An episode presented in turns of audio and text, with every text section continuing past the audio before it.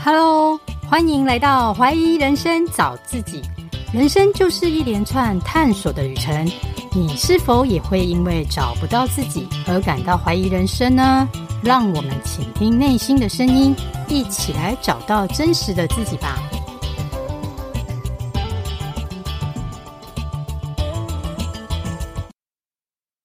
大家好，我是 Carol。今天邀请到的来宾是部落格阅读前哨站及下一本读什么 Podcast 创办人瓦基。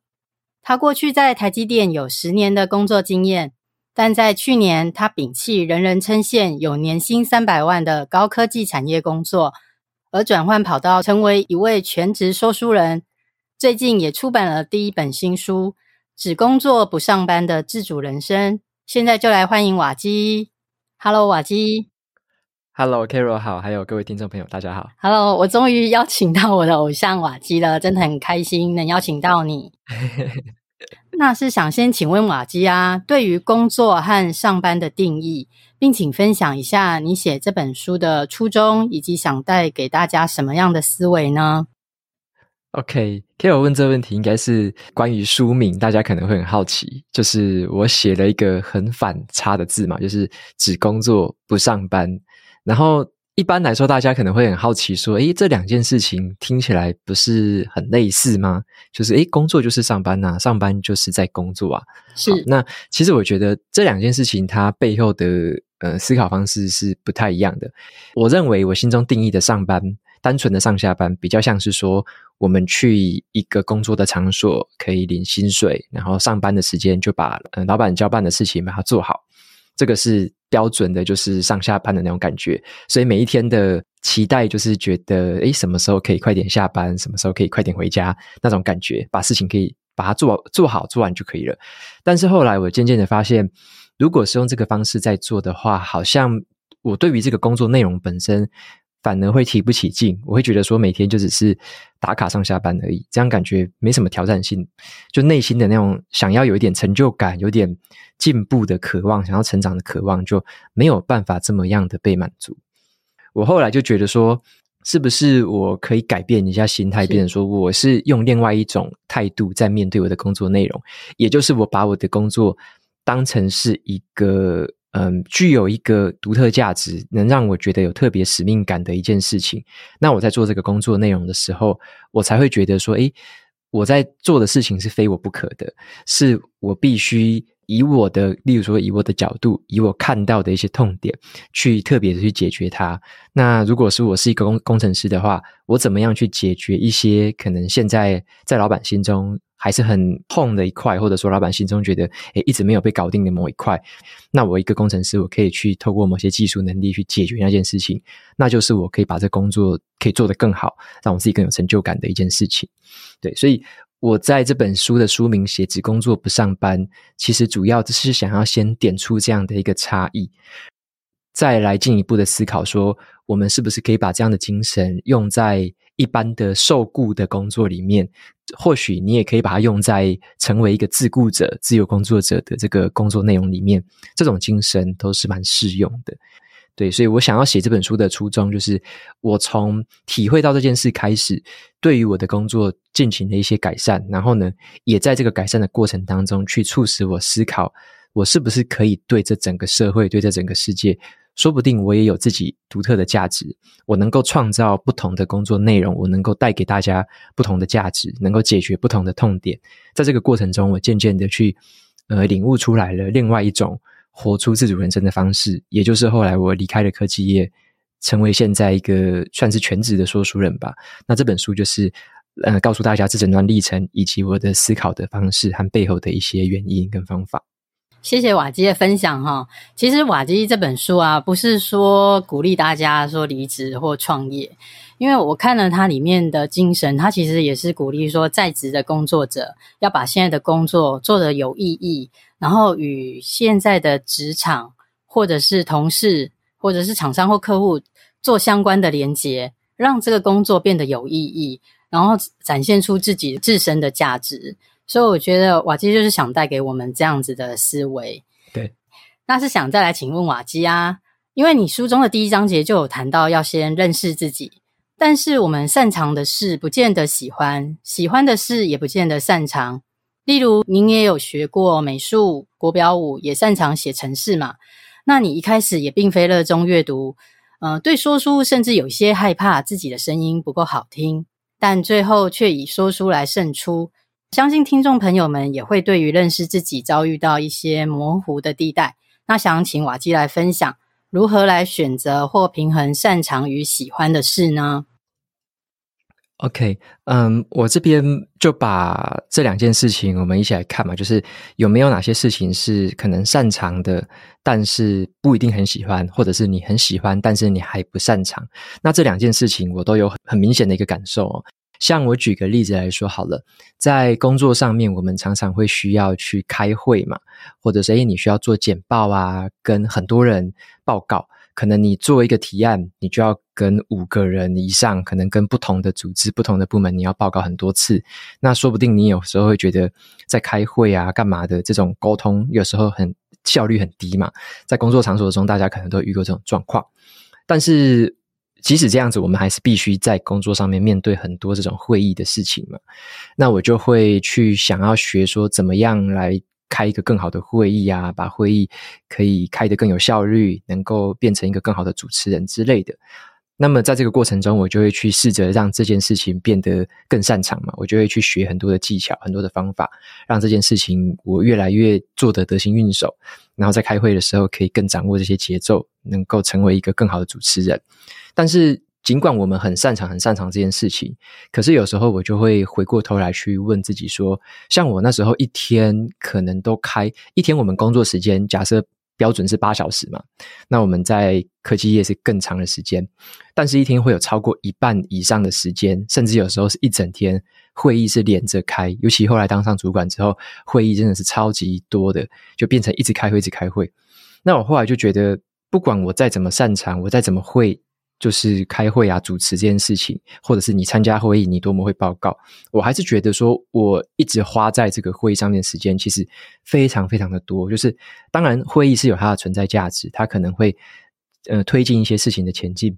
可是，我觉得我后来发现，我其实真的很不喜欢一直开会，一直开会。对，但但是它变成了我工作中必备的一件事情，变成我工作中。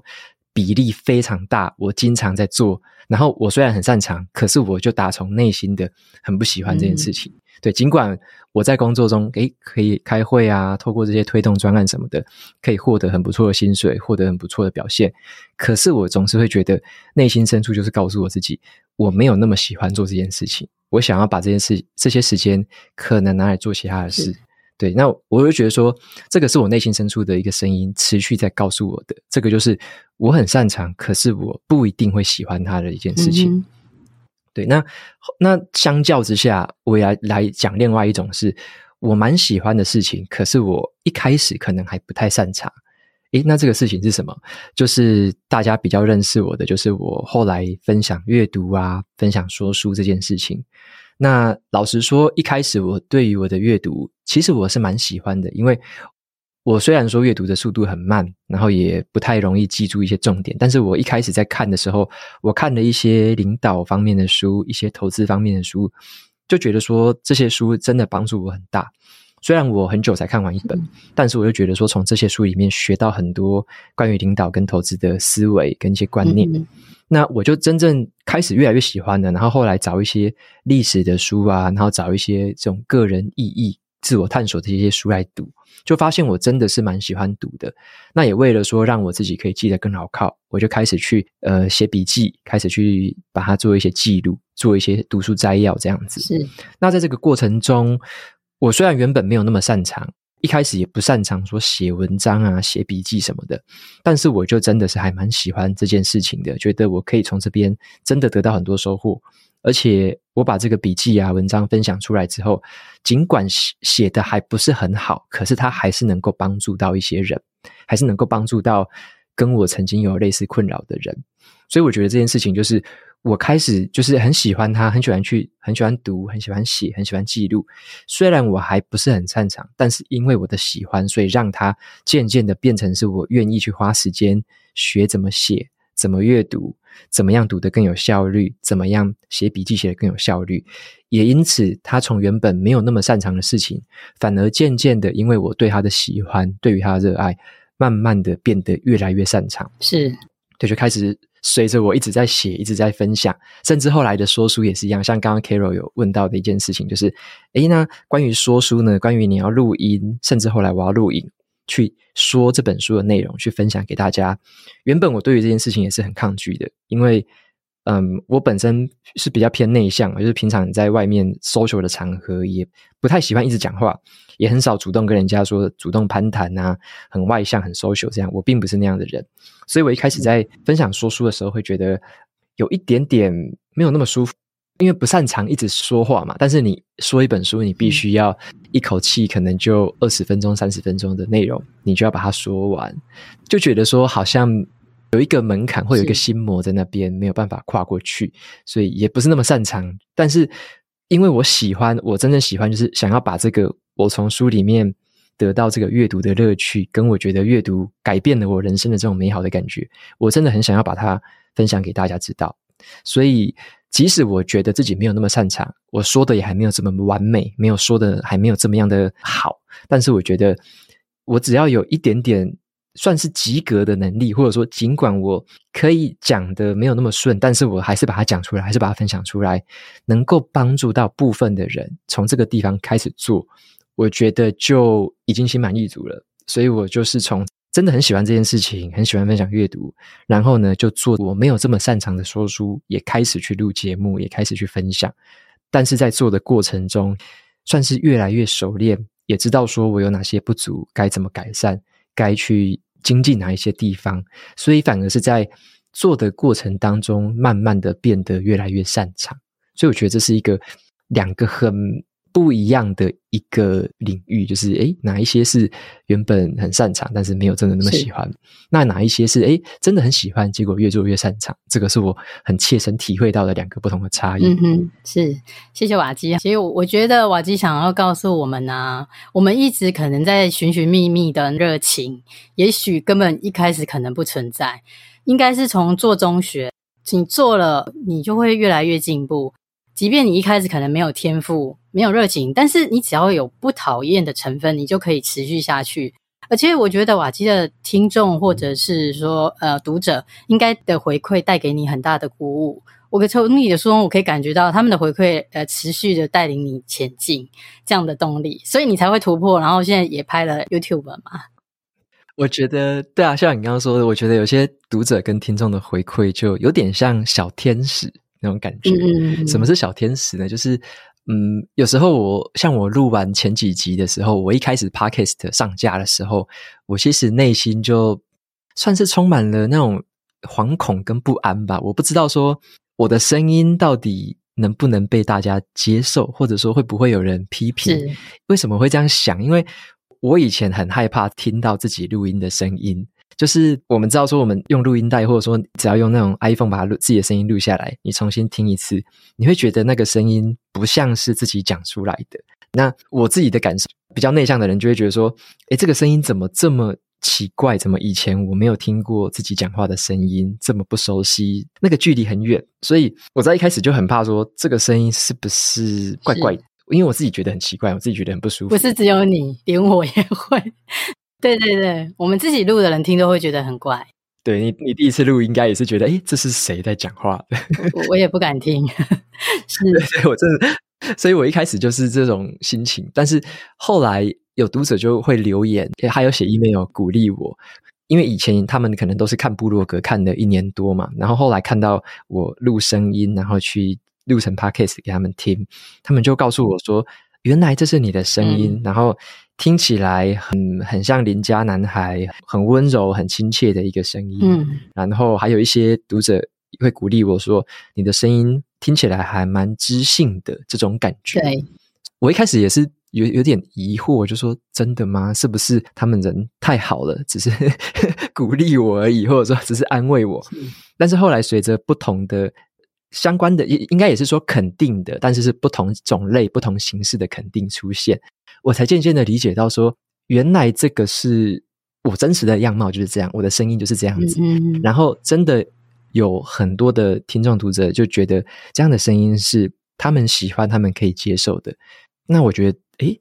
这样就足够啦啊。我干嘛要把自己设定一个完美的声音在那边？因为我可能心中会有一些目标，或者说有一些崇拜的偶像嘛。是，然后就觉得说他们的声音才是完美的，然后我跟他们的声音比起来，就是就是可能连及格都不到。我就发现说，好像我不需要用这个方式去框架自己，我似乎可以用一个比较接受自己真实样子的方式去面对我的声音，然后面对我分享给大家的方式。只要有少部分的听众或者少部分的人可以接受，有受到帮助，我觉得就很够了。所以后来我就一直用这样的自我对话来跟自己讲，然后来度过这样的一个关卡。是，其实你真的很客气，因为你的声线就是知性的，很适合说书。对啊，你对自己太苛求了，真的声线就很适合，很优美。谢谢谢谢。那再请教瓦基啊，就是你书中也有清楚的说明你规划的商业模式，但像很多的布洛克以及 Podcaster 都无法持续到有收益的那一天，就结束了自媒体的事业。那您是如何确认你所规划的商业模式一定会成功呢？还是有停损点的设立？OK，谢谢 Carol 问这个问题。我当时，包括我在书里面写的一个观念，也是我当时创立部落格跟 Podcast 的一个观念，其实是这样子的。我采取的是一种叫做预设生存的一个创业方式。好，预设生存什么意思呢？就是，嗯，我之所以我们来做这个自媒体，或者说我在还在科技业工作的时候，我用下班斜杠的时间去做这件事情，我希望做到的是什么呢？我希望做到的是，在我的正职有持续性的收入、有正常稳定的收入的情况之下，我能够用播出我额外的心力，我来做这样子的一个说书分享、一个书籍心得的分享，它能够带给我一个自我的成长跟自我的满足感，也可以对我的听众读者带来很多的帮助。这件事情两者是相辅相成的，也就是。我原本的工作让我是一个预设生存、持续性的有保持收入的一个状态。那我在经营自媒体的时候，我必须去关注的一个最重要的重点，不在于那个收入的来源，不在于那个收入的多寡，而在于说我在做这个自媒体，我到底提供了大家什么样的价值？我到底解决了什么一痛点？我到底是看到了什么问题？然后我用这样子的一个自媒体的形式。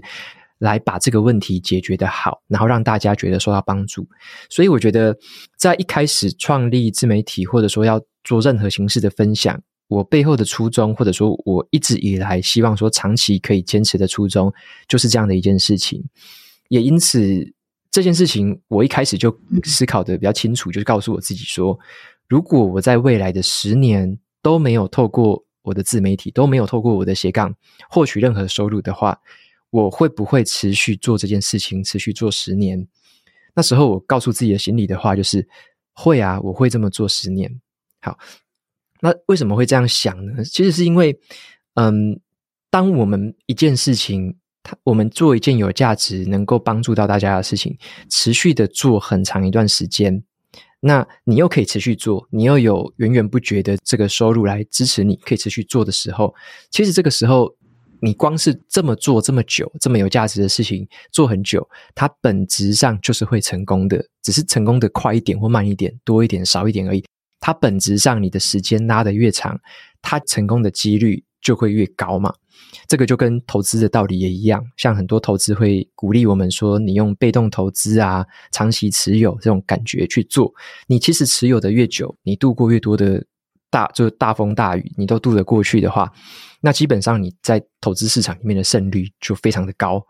套用到我们在自媒体这种经营也是一样，自媒体也是对于我们个人的一种投资嘛，对于我们自我个人品牌、个人价值的一个投资嘛。这个投资你只要进行的越久，然后你投资的资产是正确的，你是持续有提供帮助、持续创造价值的这件事情，你时间一拉长，你做的越久，胜率一样越高。跟投资一样，所以一开始我就是采取这个预设生存的方式来去做这件事情，也因此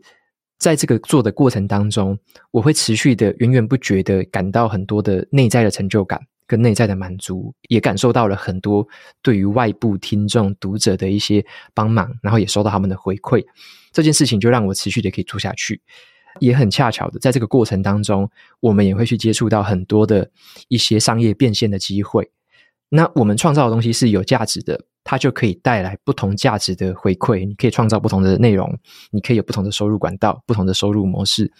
在这个过程中，我才一年一年的持续把我的商业模式慢慢的调整，调整成说它是可以变成一个实际可以获得金钱来源的一个商业的一模式。那也在这个过程中，渐渐的发现，它跟我原本的呃正职工作有了一个交叉点，发现说这一个斜杠的事业，这个斜杠的副业，它反而可以转过来变成一个可以全职投入的一个事业，一个我真正可以再投入的一个工作。所以是在这个过程当中，边做边改变，边调整，然后呢，把这个原本就会是一个正确成功率跟这个胜率很高的事情，慢慢的。调整成一个，诶，它又变成了是一个不同的获利的模式跟来源，那我就可以去转换跑道，投入这件事情了。所以我的。呃，一开始的做法跟我的策略大概是用这个方式在思考的。对，我记得初心真的很棒，因为你秉持的就是说，你做的事业只要是能帮助别人的，都会成功。尤其是你在输出的时候，其实就算没有获利，你也是在帮助自己吸收书本的知识嘛。所以我觉得你的初心真的值得我们来学习的。那就是再请教一下瓦基啊，目前说书的频道也越来越多了。你也曾提到，个人品牌不能只靠活力，要靠魅力。您觉得与其他的说书频道最大的不同为何呢？那个人魅力特色又是什么呢？OK，我觉得我自己是比较少去做，算是比较，或者说算是特别的评估吧，就是跟别人的差异之类的。因为我其实会比较花更多心思跟关注的重点。反而在我自己的身上，或者说在我自己的读者跟听众身上，我比较在乎的是，我能够透过这样产出的内容，我能够透过我的阅读跟笔记的记录跟我的写作，我能不能够透过这几件事情来帮助我自己持续的成长、持续的改善，来解决我生活当中很多的问题。在这个过程当中，我先帮助到自己。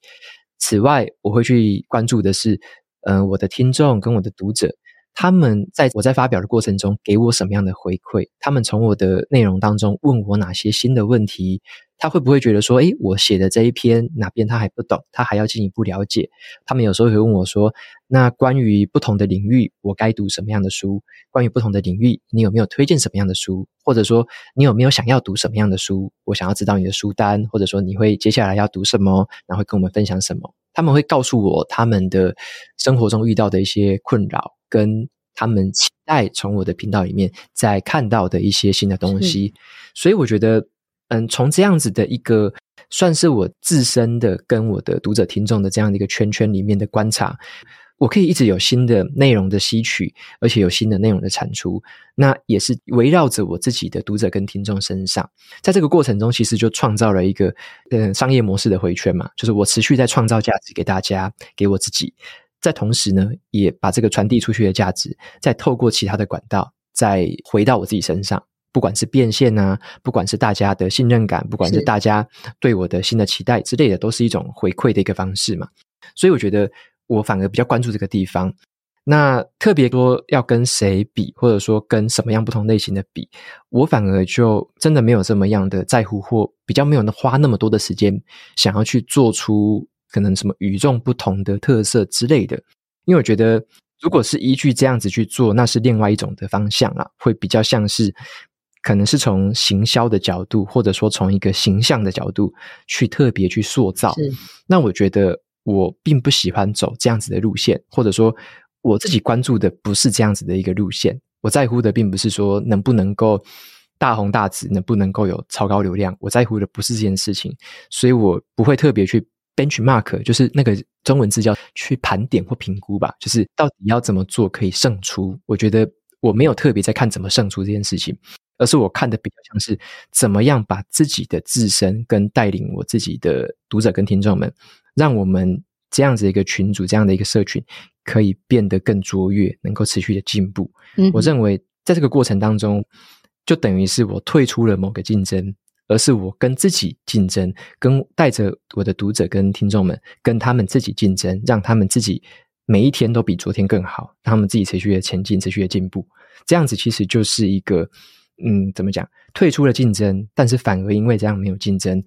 反而变成说，诶，别人其实更难跟你竞争，因为因为他根本没有办法跟你比，或者说他没有要跟你比什么嘛。然后呢，在这个过程然后，你就持续的去帮助自己，帮助你的听众跟读者，让大家一起持续的前进跟成长。我觉得这样子就可以，呃，持续性的、永续性的可以经营下去。这是我自己的理念。嗯，是，所以专注很重要。瓦基就是都专注在自己的氛围，然后透过读者还有听众的回馈，一直优化自己，然后持续产出有价值的书评来帮助大家，这样就很足够了啦。因为我们也不可能包山包海，全部的听众都喜欢我们，所以我觉得专注在自自己所擅长的事是蛮重要的。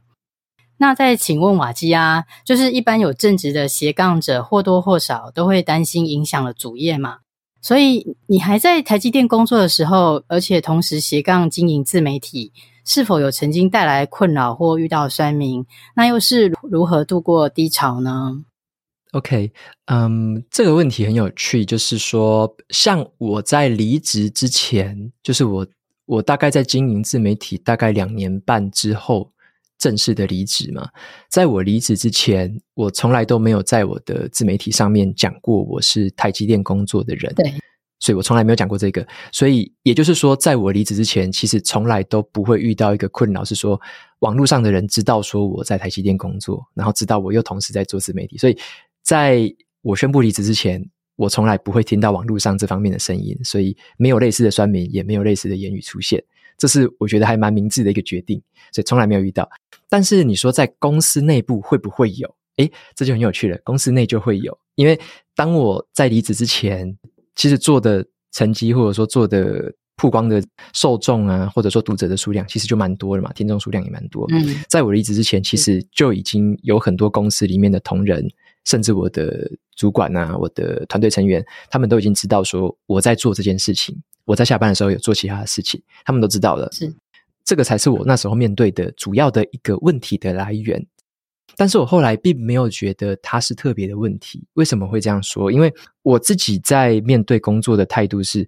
我会把工作先做到超过一百分。是，我自己的核心是这样。我本身的工作，我受薪的，我我拿薪水的这种工作，我是把它做到一百分。我希望我的表现是非常好、非常杰出的。我先做到这样子的程度，然后我用我额外的时间，我透过阅读分享来改进自己在生活跟工作上的表现。所以大家之前应该会看到我蛮多分享的是关于职场啊、商管的一些书，那些东西全部还有领导什么的书，那些东西全部都是回归到帮助我的工作内容还有我的生活品质可以变得更好的一件事情。是。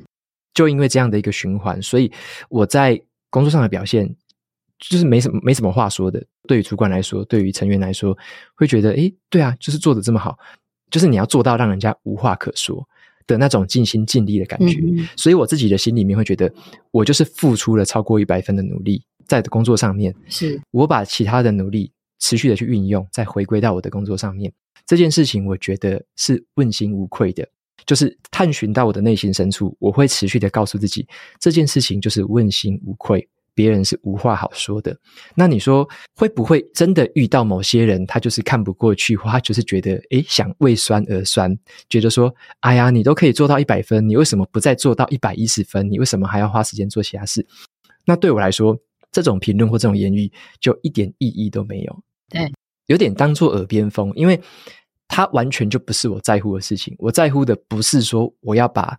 百分之一百所有人生的时间都只放在工作内容上。嗯嗯，对，我我本身我不同的价值就面向去追求嘛。对，所以我根本就不会在乎说那种说，哎呀，你为什么不再多放一点在工作，或者说，哎，为什么你还要就做什么其他事？我完全就不会在乎，不会去理会这样的声音。那是因为我自己心里面已经告诉我自己，也已经真的去做到一个问心无愧的在。原本工作上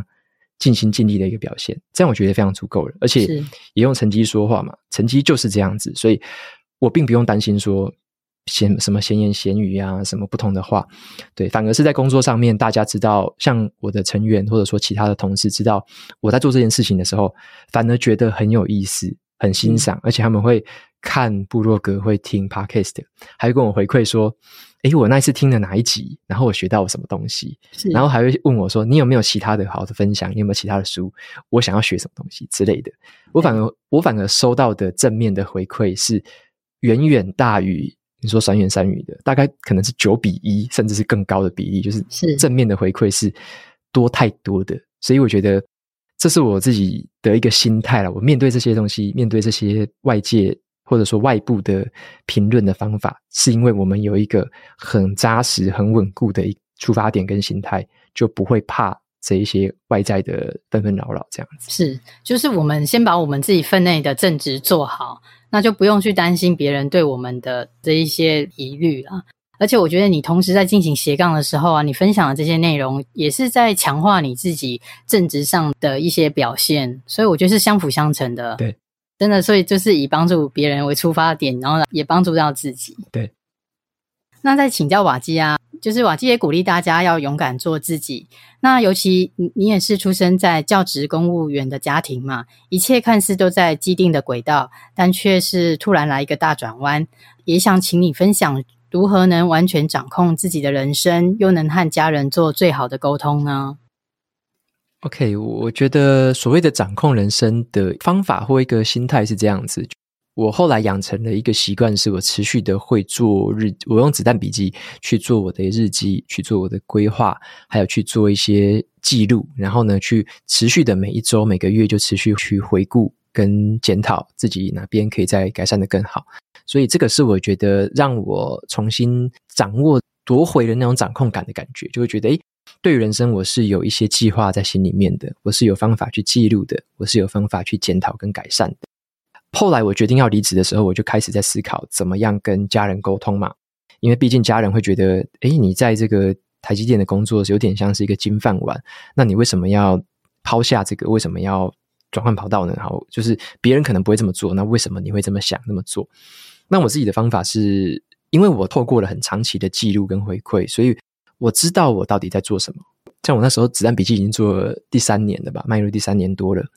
现在也好像已经写第四本，就第四年嘛。所以我有这样的一个习惯，我很知道说我自己每一天、那一个月、那一那一年所发生的事情，我的心情，我为什么这么想，我都有记录。那些东西已经内化成我自己的思想的一部分。所以当我决定说我要离职，我要转换跑道的时候，我心里面其实有好多的话想要让我的家人去了解，来去告诉他们说我为什么这么想。所以那时候我在跟他们沟通的方式是，我试着去让他们理解我为什么这么想，就变成说我不是去说服他们一定要支持我，或者说服他们一定要认同这个决策，而是我让他们去理解我为什么这么想，为什么我看到的东西跟他们看到的会不太一样。我到底看到的哪些趋势？我看到了哪些不同？而我又看到了哪一些是他们可能以前没有体会过的，或者说不知道的东西？我是看到了什么？我把这些东西跟他们去沟通，在这个同时，我也去问他们说，为什么他们会有原本的思考？那他们以前是看到了什么？他们从别人身上是看到了什么？为什么他们会担心这个风险？他们看到了哪些风险？所以我透过这个方式去跟他们保持一个很持续性的沟通。那个时候大概讲了快一年多吧，在这个沟通当中，我就觉得我反而跟家人的这个距离，尤其是跟我父母的距离，就持续的拉近，让他们更了解说，原来我有这些想法。因因为平常你在。平常如果你没有特别讲这些严肃的事情，你在电话上你不会讲这些嘛？只会问说你有没有穿衣服啊，有没有这个穿得暖啊，有没有睡得好，有没有吃得饱，只会讲这些东西嘛。那透过这样比较深入、比较有一点严肃，但是又有蛮有意思的这样的沟通，反而让他们很了解说。诶，他们的儿子到底在想什么东西？为什么他会这样思考？他在工作当中，他在副业当中，到底他遭遇了什么？他创造了什么？他感受到了什么？我就把这些东西就很真实的告诉他们。所以在这个过程中，他们渐渐的就理解说，为什么我有这些思考？他们有点像我们的频率就慢慢的彼此的协调到了。好，那彼此的理解很重要，因为你理解了对方，你不一定会同意他，你不一定会完全的说。肯定说你可以这么做，但是你至少理解为什么他这么想，你就会知道说啊，他在某部分的价值观，他某部分的经历跟我不太一样，所以他会有这个想法。虽然我没有这么完全认同，但是我了解为什么他做这个决定。我觉得这样算是一个蛮成熟的一种沟通方式，因为原本我的沟通是比较那种会吵的，或者说会蛮叛逆的，就比较固执这样。但是后来我发现，透过这很长期的这样的一个沟通，把时间拉长，反而是让彼此的这个了解更深入，而且更能够算是精神层面的，你会去支持对方的一些想法。你至少知道说哦，为什么他这么做？你可能会支持，在心理上你就会支持这样子。对对，所以我觉得这是我做过一个。蛮印象深刻沟通的一个 过程。对啊，想不到你也长达一年的沟通。可是我觉得家人的担心是一定的。对，但是我觉得瓦基你活得很明白耶，你很清楚你自己在做什么，而且我觉得你发现你的人生第二曲线非常的早，所以你算是急流勇退。因为通常我们不会到最高峰才在找第二曲线，嗯，你是很早就开始在找，所以我觉得你活得非常清楚，也也明白你的目标，而且我觉得。你持续在台积电工作，你给人家的感觉就是台积电，嗯，但是你自己创业了，他们看到的就是瓦基，这是你自己，对，我觉得这是完全不一样的，所以我觉得你是很聪明的 的选择。谢谢谢谢，我只是选了一个不同的道路啦，就是我原本也可以想象说，诶如果在台积电，我可能会变成什么样子？可能会有什么发展？大概可以想象得到。对，但是我觉得现在选的这条所谓的瓦基的这条路，就是对，因为我还我还没有去定义或者说定位我自己一定要变成什么，而是它就是一个瓦基，就是我的真实的样貌嘛。是走这条路，虽然有一点点的不安全感或者说不确定性，可是我觉得它是一个很有挑战的一个东西。对，然后也是我觉得。我想要看到会变成什么样子，我想要形塑成不同的样子，或者说我可以变成更多不同的样貌，这个是我很有好奇心，也是让我觉得很有活力、很有动力的一个来源。对，就是人生还是要冒险一下，才会有更精彩的下一段。对，好的，那就是想请问瓦基，你未来的规划啊，是否会在尝试其他的可能性，或在扩大经营的版图呢？OK，我觉得我自己。追求的比较像是一个小而美，或者是一个可以自给自足的一经营方式啦。我思考的不会是说要变成什么多大的团队，什么几十几百人的这种团队，因为我自己很清楚我在人生上面我的生活步调，或者说我想要追求的理想的生活步调是怎么样，所以我会围绕着这个步调去经营、去扩展我的事业。因此，我会比较想要还是维持一个小而美的这种方式。那其他的可能性，像我最近开始用 YouTube 影片的方式来把我说出的内容转换成影片的形式嘛。那这个也是我持续在练习，跟我还在调整的一个过程。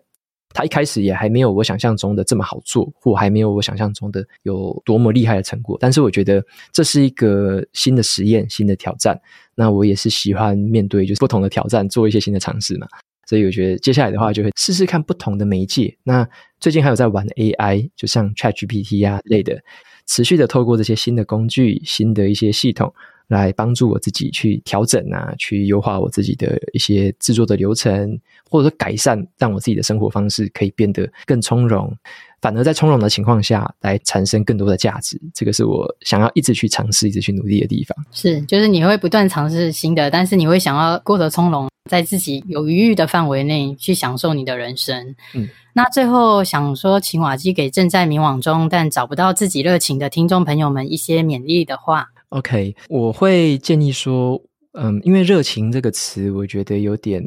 那个负担太重了。是我后来一直觉得。讲热情，热情好像有点很虚幻。那我觉得，像我一开始哦，其实大家可能会以为我对书很有热情，我一开始就很爱阅读。其实不是啦。我认为我们之所以会有某个热情，其实是因为你可能看到了某一个问题，你想解决；你可能看到某一个痛点，你想解决。然后你真的动手去解决，做着做着解决解决的过程当中，你发现你的能力慢慢的提升。你发现，诶，自己做的事情很有用，你感觉到成就感。这个时候，你会想要更进一步的去认真去做它，又去改善，又去接触更多。这个时候，他就渐渐的，他就变成一个热情了。这个，我觉得这个才是一个过程，就是你是先行动，先解决某些问题，先变得擅长，你那个热情才会真正的燃起来。对，而跟大家一般想的相反，应该是完全相反。大家可能会觉得说，我就是因为对某件事情很有热情，所以我可以一直做它。我可以一直去学它，我会一直精进它。我觉得那个都是太美好的想象，就是真正你去做了，你会发现才不是那么一回事呢。就是是是啊，我很有同感。对对对对对，相信 K 我可能也有很多经验，就是尤其是我们内容创作者，应该说是在做的过程、学的过程当中，渐渐的发现，我可能对某件事情比较没有这么有兴趣了。反而我在做的过程当中，可能觉得啊，原来这件事情让我特别有兴趣。像我在读书，我就觉得啊，某几个领域的书，某几个作者的书，我原本不太看好，不太有兴趣，可是读着读着发现，诶，我真的很有兴趣耶。原来这个领域是这么有趣，然后我才更投入，更有热情。对，所以我觉得那个热情都是后来才透过行动慢慢的产生跟催发出来的。所以，如果能给大家一个建议的话，我会觉得是从我们身边最小的，你可能看到最小的痛点，可能是你自己还没有解决的痛点，可能是你自己持续受到困扰的小小的问题，你可以用什么最简单的方式，你试着去解决它，或者你看到别人的问题，你可以试着用最小的方式去解决它，采取一个行动，你你帮助解决了这个小问题，你可以再解决第二个，解决第三个，随着你解决的问题，你可以去处理的痛点越来越多。这个时候你会发现，诶，说不定你对某件事情这个热情慢慢的就跑出来，那你就不用再担心热情的问题，因为你接下来只要做的就是持续的行动，持续的去解决问题，持续的去面对新的挑战，它本身就是会让你更有动力、更有冲劲，那这个热情就随之而来，就会燃烧起来，就你根本就不用担心你一开始有没有热情这样子，嗯。对，没错，因为热情真的是会改变的，你不用去担心有没有热情，你要担心的是你有没有这个行动。对，我们都是透过行动中在做优化的。对，真的很感谢今天瓦基的分享哦。那今天的节目到这边就跟听众朋友们说拜拜喽，谢谢瓦基。OK，谢谢 Carol 的邀请，谢谢，谢谢，拜拜，拜拜。拜拜。那节目的尾声，我也来做一下重点整理。其实我觉得瓦基之所以会在自媒体经营得如此成功，并不是他多别出心裁和与众不同，反而是来自于平凡的行动，但却造就非凡的成就。有以下几点重点提供给大家参考。第一点，不论是受雇或创业，要找到自身独特的价值。让自己和工作产生非你不可的关联性，才会获得意义感和成就感。第二点，在擅长与喜欢的事之间找到交集，即使一开始没有很擅长，只要不讨厌，持续学习，让自己成长，也同时帮助别人成长，就是值得投入的方向。第三点，不需与人做比较。专注在自己的目标上，透过听众与读者的回馈，让自己持续优化，进而产生商业模式回圈。第四点，用子弹笔记记录与规划，持续每周回顾，让自己获得有效检讨与改善。第五点，想找到热情并获利的工作模式。可以从身边最小想解决的问题开始着手改善，只要开始行动并分享，有助于人的都会成功。最后要再次感谢瓦基热心受访，他真的很亲民哦。因为第一次邀约时，其实瓦基是拒绝我的，因为呢他工作满档。后来在他签书会碰面时，很感谢他给我一次机会，让我再度提案。真的，真的很感谢他热心受访，也感谢听众朋友们的支持与收听哦。我们下周见。我的节目会固定在每周二晚上上架。若您喜欢我的节目，也请到 Apple Podcast 或 iTunes 给我五星评分及留言。或者能小额赞助，请我喝杯咖啡，我都会非常感谢您的鼓励与支持，让我有持续创作的动力。也欢迎与我交流，加入我的 Nine 社群或 Nine 官网，一起来解锁人生。相关资讯请看节目资讯栏。谢谢收听，我们下周见喽。